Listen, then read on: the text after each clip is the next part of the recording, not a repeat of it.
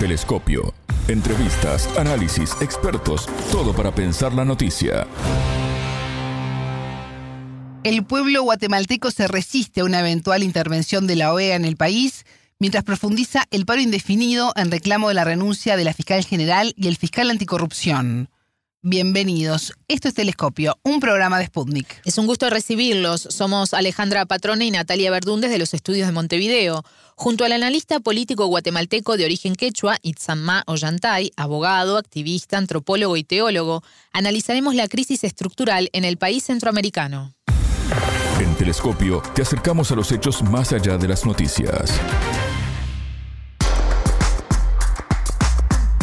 Lo que comenzó en Guatemala con movilizaciones que solicitan la renuncia de la fiscal general Consuelo Porras y el fiscal anticorrupción Rafael Curruchiche, con el correr de los días derivó en multitudinarias protestas sociales que se consolidaron en un paro por tiempo indefinido que se lleva a cabo desde el 2 de octubre y que exige reestructuras profundas en el país centroamericano. Porras y Curruchiche son acusados por los manifestantes y por el presidente electo, Bernardo Arevalo, de intentar socavar la democracia en la nación. El 30 de septiembre, el Ministerio Público, a través de la Fiscalía Especial contra la Impunidad, allanó la sede del Tribunal Supremo Electoral y se llevó por la fuerza las actas de votación en las que fue elegido jefe de Estado el sociólogo progresista Bernardo Arevalo del movimiento Semilla. Arevalo, que debe ser investido como presidente el próximo 14 de enero, pidió ayuda a Estados Unidos mediante la OEA para que intervenga en Guatemala, lo que generó malestar en la mayoría de la población que exige se respete la soberanía del país. El futuro mandatario es hijo de Juan José Arevalo, primer presidente popularmente electo en Guatemala tras la revolución de 1944, y quien en contraposición al planteo de su hijo, defendió en 1953 ante la OEA el principio de la no intervención. El entrevistado. Ya tenemos un enlace con Guatemala. Allí se encuentra el analista político guatemalteco de origen quechua, Isamá Ollantay, abogado, activista, es antropólogo y teólogo. Isamá, bienvenido a Telescopio. ¿Cómo estás? Es un gusto escucharte. Hola Alejandra, nuevamente eh, muy buenos días. Saludos también a toda la audiencia. Aquí siempre dispuesta a poder conversar con ustedes. Igualmente, Guatemala está movilizada desde el 2 de octubre, eh, se mantiene vigente el paro indefinido en reclamo de la renuncia de la fiscal general Consuelo Porras y el fiscal anticorrupción Rafael Curruchiche. ¿Cómo se fue gestando esta medida y qué alcance tiene? En sí son las Guatemalas las que están moviéndose en esta oportunidad. Yo vivo por Centroamérica, acompaño procesos ya más de una década y es la primera vez que veo reventar, digamos, esta magma volcánica en este país tan pequeño, donde son apenas 108 mil kilómetros cuadrados, pero hay como 37 volcanes identificados como tal. Pero es una magma volcánica lo que está ocurriendo ahora. Son, es el nueve, noveno día ya. Ha sido convocado por núcleos eh, indígenas eh, del área rural, específicamente como los 48 cantones, y también alcaldía indígena de Sololá, aunque días antes también había salido ya Codec, etcétera, y ahora han vuelto a salir y están en, en las calles y lo que ocurre es que está sorprendiendo a propios extraños porque hay una efervescencia simultánea, espontánea, por todas partes del país. Tenemos reportado para esta mañana, por ejemplo, según nuestros informes, más de 20, más de 120 puntos tomados. Eh, incluso los mismos transportistas pesados, que, porque es una ruta que va de México hacia Centroamérica, los, los caminos sobre todo, están indicando que no se tiene que levantar porque ya se han sacrificado nueve días ellos en los caminos, la gente en las calles y que mientras no renuncian las tres los tres funcionarios y también los codecas y otros los sectores están asumiendo ya que aquí tienen que haber ya cambios estructurales, etcétera, no van a levantar el paro. Eso es lo que está ocurriendo aquí en Centroamérica, Guatemala.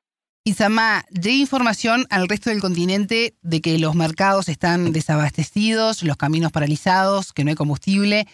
En medio de esta presión social, el actual presidente, que es Alejandro Yamatei, realizó un mensaje a la población donde dijo que quienes se movilizaban lo hacían en base a financiación extranjera y que en realidad se trata de un grupo minúsculo de la población. ¿Qué tan cierto es esto? Eh, lo que ocurre es que el presidente, después de mucho tiempo de silencio, me imagino que debe tener mucha mucha presión y mucho miedo también, porque no es gratuito lo que ocurrió con Juan Orlando Hernández en Honduras, en Honduras ¿no? Después de haber sido tan, eh, digamos, prohijado por los Estados Unidos, se lo llevaron preso una vez que terminó su mandato. Eso mismo podría ocurrir con Alejandro Yamate y por eso no se anima a soltar a la fiscal, porque si la fiscal, digamos, pide la renuncia de la fiscal, podría hablar ella, etcétera. Entonces, hay mucho temor y por parte de y por eso es que dio ese mensaje pregrabado, mal editado, donde minutos antes en Guatemala ciudad han infiltrado, porque así justamente los manifestantes han logrado filmar con sus cámaras de cómo unos muchachos estaban destruyendo el espacio público y luego a raíz de eso desde el aire este, tiran gases lacrimógenos los de la Policía Nacional Civil, piden disculpas de esa equivocación también y luego sale el mensaje como digamos justificándose en esa acción vandálica de infiltrados donde eh, pide digamos este y, ah, y, amenaza no con mano dura con eh, juzgarlos etcétera. Él está hablando de una Guatemala que no está ocurriendo en este momento en las calles. Aquí en Guatemala lo que está ocurriendo es actos de eh, protesta comunitaria celebrativa festiva. Es sorprendente Alejandra y estimados seguidores de oyentes de Radio Sputnik la solidaridad la magnitud de solidaridad. Hay gente que va llegando en moto en carro llevar comida gente que se ofrece a cocinar, hasta refrigeradoras, se van prestando la gente, las carpas lo van prestando. Aquí no hay ninguna este, agencia de cooperación. Me imagino que en algún momento habrán querido existir, si acaso, pero en este momento todo eso ha sido colapsado por la solidaridad comunitaria que la gente va poniendo desde donde no tiene. ¿Y cómo cayeron estas declaraciones en la población, en donde además Yamatei aseguró que va a aplicar la ley sobre los manifestantes y que los va a investigar? Eh, lo que pasa, este, eh, Alejandra, es que el país se mueve con uh, control remoto a nivel, digamos, político. El presidente está desaparecido desde hace días, o sea, la gente le está pidiendo que aplique el 241 artículo de la, de la Constitución Política que para la destitución, etcétera, de, de la fiscal, pero él simplemente ha, este, optado por guardar silencio y el país se mueve y él no se anima tampoco a sacar a la, Policía Nacional o al Ejército para poder levantar los, las ocupaciones públicas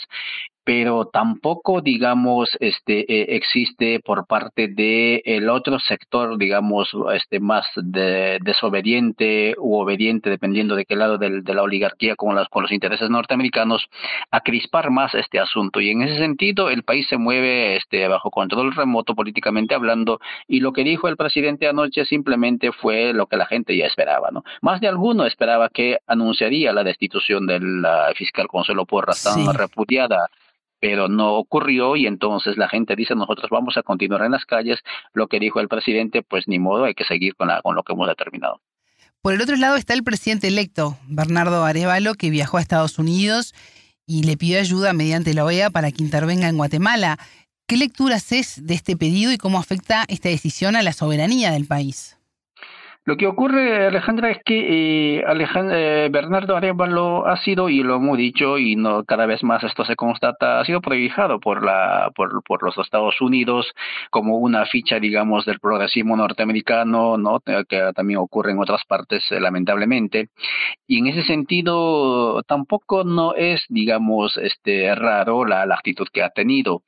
La gente se está dándoselo, eso, es lo que, eso sí es lo que está ocurriendo. Al primer momento hubo una efervescencia social eh, eh, popular indicando que vamos a defender a Arevalo, Arevalo es la reencarnación de su padre, etcétera, ¿no? Juan José Arevalo de los del 44, pero cada vez más se van dando cuenta, por ejemplo, aparte de, esta descabellada este porque ningún país soberano este podría pedir que vengan a revisarle, digamos, sus instancias, no su, su, vida interna. por ejemplo, lo que ocurre, no ha, no ha salido a ningún punto de manifestación o de tomas de camino a saludar o encontrarse con la gente, ni él ni sus diputados. Y, y, y, este paro inició justamente con esa demanda de que se respete el voto popular, que Areva lo que sea presidente, porque lo hemos elegido a él. Y la gente esperaba que él visitara, que él estuviera, pero ayer, por ejemplo, apareció en, en un mensaje por X con una, con una camisa impecable, en un espacio de confort, mientras la gente ya va noveno día soportando este hambre, sol, lluvia, etcétera, llamando a una manifestación, a una acción colectiva pacífica. Y en ese sentido la gente se está dándose cuenta ¿no? de qué rol efectivamente está cumpliendo don, don Bernardo Arevalo y es triste decirlo. Y claro, a raíz de eso, ahora lo que pueda ocurrir en Guatemala está completamente justificado porque el presidente entrante es el que pidió la intervención y por lo tanto pueden venir aquí, así como pueden llegar los, los cascos azules, ¿no? Pueden venir aquí, no sé, cualquier fuerza internacional, si acaso siguen eh, creando estas condiciones de, este, de eh, inestabilidad, de confrontación, incluso interna, porque ya están surgiendo grupos eh, altamente armados, ¿no? especialmente en, en los nichos territoriales económicamente más pudientes como es Cayalá, ¿no? amenazando a los que están este, manifestando, etcétera, gente bien, bien armada, petrechada, mucho más, con más armamento pesado que incluso la misma Policía Nacional Civil, pero ante eso el presidente simplemente mira y están creando las condiciones, como decíamos en algún momento, de posibilidad o de factibilidad eh, de una eh, eh, de un gobierno de mano dura. Es decir la misma gente posiblemente estén trabajando a ese nivel a nivel psicológico que la misma gente vaya terminando pidiendo no que se intervenga militarmente al país o que se que se ejecute un gobierno de mano dura para poner orden a esto porque ya que nadie quiere poner orden Itzama, durante el proceso electoral en Guatemala fueron excluidas organizaciones políticas con una fuerte oposición eh, contraria a Estados Unidos, como por ejemplo el caso del Movimiento para la Liberación de los Pueblos, MLP, con Telma Cabrera. ¿Considerás que este hecho marcó el inicio o dio indicios de un camino poco transparente en el que había que estar atentos a la ocurrencia de acciones ilegales? Este fenómeno que está ocurriendo en Guatemala, que es único, hay que pensarlo a nivel continental. O sea, lo que le preocupó a Estados Unidos en buena medida es, bueno, ya le había preocupado la eh, AMLO, ¿no? Es la morena en el poder en México con las actitudes, etcétera, frente al imperio. Le preocupó de sobremanera también Bukele, ¿no? Y sobre todo le preocupó muchísimo la sucesora de el, hijo, digamos, predilecto de Juan Orlando Hernández en Honduras, que prácticamente se volteó, ¿no? Frente a los Estados Unidos, contra los Estados Unidos y se acercó hacia China, incluyendo este el tema del reconocimiento, el desconocimiento de Taiwán, etcétera.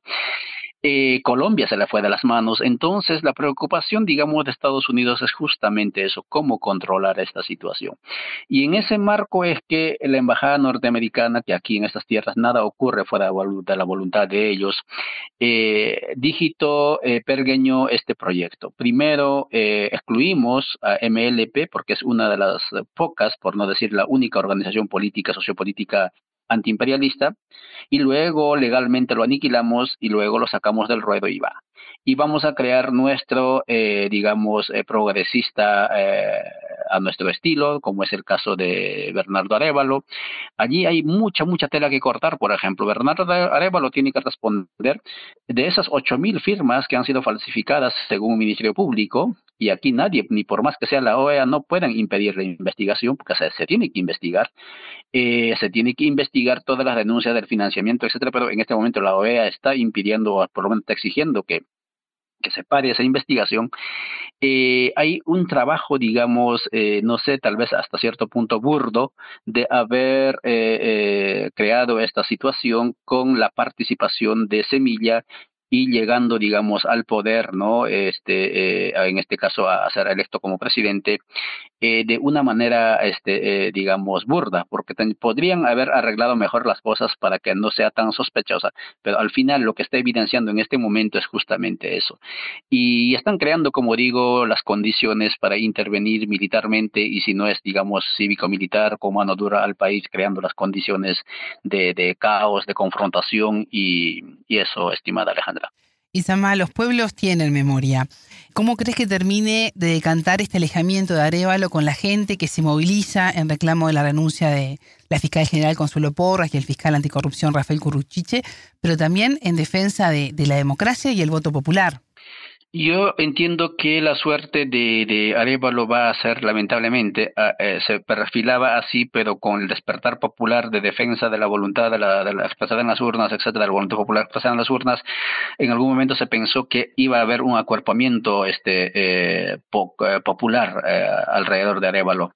Pero con esta, digamos, actitud indiferente de, de Arevalo, que se reúne con sectores netamente afines, digamos, al financiamiento de la USAID, etcétera, desde la sociedad civil, civil y deja de lado en sus reuniones eh, en estos tiempos, por ejemplo, organizaciones que no reciben financiamiento de la USAID, lo que está haciendo es eh, crear el escenario eh, como terminó en alguna medida Pedro Castillo, ¿no? solitario, ¿no? sin posibilidad de articular una fuerza, una musculatura social capaz de defenderlo ¿no? y acuerparlo también desde las calles. ¿no? El partido de Arevalo es acusado, tú lo decías, por la Fiscalía de fraude electoral y de irregularidades en su registro como organización política, lo que el presidente electo describió como un golpe de Estado a cámara lenta. La interferencia electoral del Ministerio Público en Guatemala puede extenderse hasta después de que asuma el presidente el próximo 14 de enero. ¿Esto va a continuar más allá del Día de la Asunción?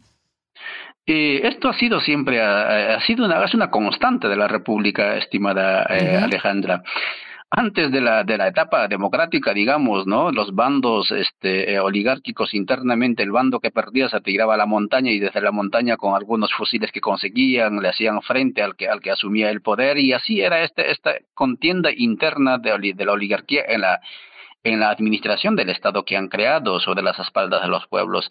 Y en tiempos democráticos eso ha sido una constante. Y en este sentido, esta situación es una, eh, digamos, un enfrentamiento eh, intraoligárquico de los sectores obedientes de, hacia los Estados Unidos con los sectores desobedientes a los Estados Unidos. Y en ese sentido, ninguno se atreve a, romper, digamos, esta, este, eh, esta, esta crispación, ¿no? Ya sea violenta o de una manera rotunda, porque saben que la mano de los Estados Unidos les va a caer, así como le cayó a Juan Orlando Hernández. Y en ese sentido, esta situación, si tu pregunta es qué va a pasar si Arevalo asume el 14, va a asumir, pero eh, la confrontación va a continuar, ¿no? Mientras no eh, efectivamente el país se democratice o se crea instituciones verdaderamente plurinacionales y que respondan, digamos, a las esperanzas y al espíritu de los pueblos. ¿Y qué deberá hacer Arevalo para lograr la gobernabilidad en el país? Ah, es una muy buena pregunta, no soy su asesor, pero eh, lo, el mensaje que yo le podría dar al señor Arevalo es eh, escuchar a, a, los pueblos. O sea, en este momento no hay radicalismo en el país, ¿no? No, no hay ese espíritu del caracazo, del espíritu del ecuatorianazo o bolivianazo, o bolivianazo en, la, en los finales del, del siglo pasado, inicio de este siglo. No existe eso. Aquí lo único que están diciendo es queremos que funcione esta república criolla, no este, etnofágica, queremos que se reoxigene, cambien funcionarios, aunque ustedes van a volver a poner otros funcionarios iguales o peores, pero que cambien, ¿no? Eso es lo único que están pidiendo. Y en ese sentido, el señor Arevalo lo que tiene que hacer, es, lo que tendría que hacer es acercarse a estos sectores que están movilizados, por un lado, por otro lado, escucharlos, ¿no? Y en alguna medida incorporar en su agenda programática del gobierno de los próximos cuatro años parte de estas agendas, por no decir, digo, no se puede pedir todo porque no es gobierno de, los movimientos populares, parte de esas agendas, ¿no? Pero lo único que ha hecho hasta ahora es reunirse con la empresa, con el sector empresarial, reunirse con, en buena medida, correr hacia Washington, pedir la intervención norteamericana a través de la OEA, etcétera, ¿no? Pero está olvidándose de que este país en alguna medida todavía guarda en su memoria el legado político de lo que sembró su padre hace más de 80 años, ¿no? Cuando 1900 era 44, ¿no? Itzamao Yantay, abogado, activista, antropólogo y teólogo guatemalteco, muchas gracias por estos minutos con Telescopio. Siempre es un gusto, Alejandra. Saludos, que estén bien. Hasta luego. Telescopio. Ponemos en contexto la información. ¿Cuánto influye Estados Unidos con las decisiones judiciales que se toman en Guatemala y el resto de la región? Entre los años 2001 y 2022, Washington destinó a América Latina poco más de 7 mil millones de dólares en asistencia, en su mayoría a dos rubros, programas anticorrupción y desarrollo legal y judicial de la región. Sobre el impacto de estas acciones, en Telescopio consultamos al analista político mexicano Aníbal García Fernández, magíster y licenciado en estudios latinoamericanos. Momento de análisis en América Latina en general, ¿no? Y, quizás hasta en el mundo, se ha visto como ya algo muy normalizado el hecho de la asistencia para el desarrollo o la asistencia económica. Incluso la asistencia militar también y la asistencia en seguridad es algo que ya está incorporado dentro de la, digamos, del marco institucional multilateral. No solamente Estados Unidos aporta asistencia para el desarrollo en distintos eh, rubros, también el Banco Interamericano de Desarrollo, y otras instancias eh, multilaterales que aportan, también como la ONU, por ejemplo, que tuvo una relevancia importante en Honduras en algún momento. Es complicado también porque depende mucho también de los gobiernos que están en turno. En el caso, por ejemplo, de Bolivia, eh, que es un caso paradigmático, en América Latina cortó la relación con la USAID y expulsó a los miembros de la USAID en el país. Y aún así, eh, digamos que la, asistencia para el desarrollo siguió, siguió fluyendo por otras vías, sobre todo por eh, Colombia y financiaban desde Colombia a organizaciones no gubernamentales en Bolivia. Entonces, a pesar de este tipo de corte de la asistencia, ¿no? de impedir que fluya hacia ciertos países, desde Estados Unidos se buscan las distintas maneras para que siga fluyendo. En el caso de Honduras, a pesar de que desde el 2009 hubo gobiernos que fueron más cercanos a Estados Unidos, la asistencia siguió fluyendo y en el caso particular de la migración ha seguido fluyendo también porque ha aumentado en los últimos años, en particular desde la pandemia se nota un incremento bastante considerable. La estrategia de Estados Unidos en política de seguridad y migración no solo se centran en Honduras, tú mencionabas a El Salvador y Guatemala, países con los que integra el Triángulo Norte. Sin embargo, hasta ahora las políticas no han dado resultados, Centroamérica se sigue desangrando día a día. ¿Por qué sucede esto? Bueno, ahí lo que, lo que algunos investigadores nos hemos preguntado es sobre todo si realmente la asistencia para el desarrollo es la vía eh, para terminar eh, o atacar las raíces del problema de la migración. Y lo que se nota después de años de asistencia, de décadas de asistencia para el desarrollo, es que justamente no es el interés de, o no es el objetivo de este tipo de asistencia, terminar con las condiciones que generan la migración de los países como El Salvador, como Guatemala o como Honduras. Es eh, simplemente eh, una asistencia que permite a partir de asociaciones público-privadas o incluso de inversión privada eh, aumentar los negocios y las ganancias de empresas privadas en terceros países, en este caso en Centroamérica, pero si revisamos lo que sucede en otros países es algo similar. No es el interés eh, atacar las, las condiciones estructurales que implican el mayor flujo migratorio, pero sí es el interés, eh, digamos, aumentar las ganancias de empresas que ya están ahí o generar las condiciones para que más empresas, sobre todo de Estados Unidos, se instalen en estos países. Si uno revisa lo que ha, que, eh, ha fluido en, la administración Biden, justamente lo que dicen es que eh, a partir de estas asociaciones público-privadas, a partir del apoyo a eh, empresas privadas, se van a generar las condiciones para que haya trabajo en estos países pero esa, digamos, es como la forma en la cual pretenden atacar la migración. Y bueno, lo que hemos visto es que al contrario, mayor asistencia para el desarrollo no implica disminución de la migración en estos países, sino al contrario, es una mayor expulsión. Entonces, no, no atacan las condiciones estructurales de la migración, no es el interés eh, último eh, generar las condiciones para que dejen de migrar, tampoco. Más allá de los titulares, analizamos los temas candentes Hasta aquí Telescopio. Pueden escucharnos por spundingnews.lat. Ya lo saben, la frase del día la escucharon en Telescopio. Todas las caras de la noticia en Telescopio. Ahora lo que pueda ocurrir en Guatemala está completamente justificado porque el presidente entrante es el que pidió la intervención y por lo tanto pueden venir aquí, así como pueden llegar los, los cascos azules, ¿no? Pueden venir aquí, no sé, cualquier fuerza internacional, si acaso siguen eh, creando estas condiciones de, este, de eh, inestabilidad, de confrontación, incluso interna, porque ya están surgiendo grupos eh, altamente armados, ¿no? Especialmente en, los, en los nichos territoriales económicamente más pudientes como Escayalá, ¿no? Eh, amenazando a los que están este, manifestando, etcétera, gente bien, bien armada, petrechada, mucho más, eh, con más armamento pesado que incluso la misma Policía Nacional Civil. Pero ante eso el presidente simplemente mira y están creando las condiciones, como decíamos en algún momento, posibilidad o de factibilidad de un gobierno de mano dura, es decir, la misma gente posiblemente estén trabajando a ese nivel, a nivel psicológico, que la misma gente vaya terminando pidiendo ¿no? que se intervenga militarmente al país o que se, que se ejecute un gobierno de mano dura para poner orden a esto, porque ya que nadie quiere poner orden. Telescopio. Un espacio para entender lo que sucede en el mundo.